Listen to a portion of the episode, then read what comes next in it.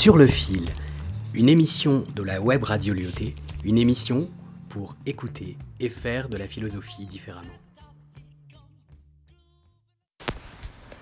Bonjour, nous nous intéresserons aujourd'hui à la lettre de Ménécée d'Épicure, ou plus précisément au second paragraphe sur la pensée des dieux.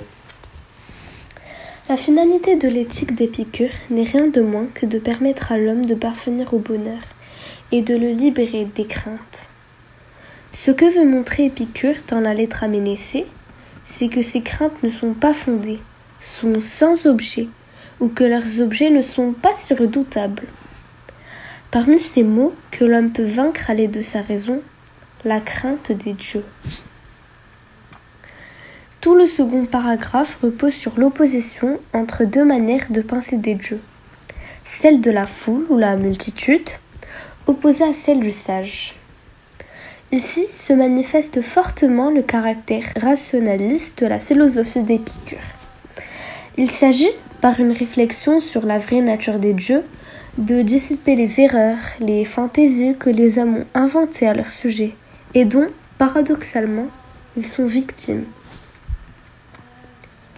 Selon Épicure, les deux caractéristiques principales que l'on doit attribuer aux dieux sont l'immortalité et le fait d'être bienheureux.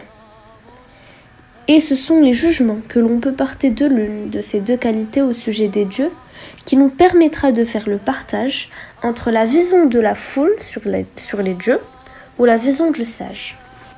Tout d'abord, Épicure affirme ne pas être athée, notamment à la ligne 4 où il dit les dieux existent et la connaissance qu'on en a est évidente.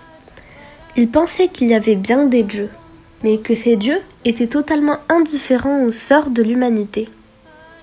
En effet, étant donné leur béatitude, il est absurde de penser qu'ils se soucient des hommes, qu'ils soient affectés aussi bien par leurs crimes que par leurs malheurs.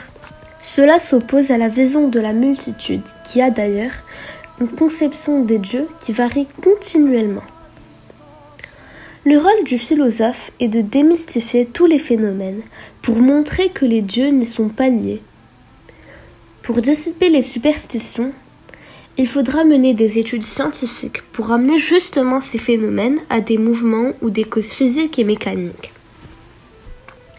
Parmi ces fictions, la croyance selon laquelle les divinités s'occupent de punir les méchants et de récompenser les bons. En effet, nous n'avons rien à espérer, mais aussi rien à craindre des dieux, puisqu'ils n'interviennent même pas dans notre monde.